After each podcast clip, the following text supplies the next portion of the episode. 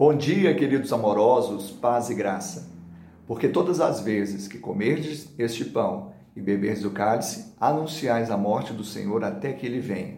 1 Coríntios, capítulo 11, versículo 26. A ceia é uma lembrança não apenas do que aconteceu, mas especialmente do porquê aconteceu. Por que Jesus morreu? Jesus morreu por amor. E nisto consiste o amor, não em que tenhamos amado a Deus, mas Deus nos amou e deu seu Filho como propiciação pelos nossos pecados.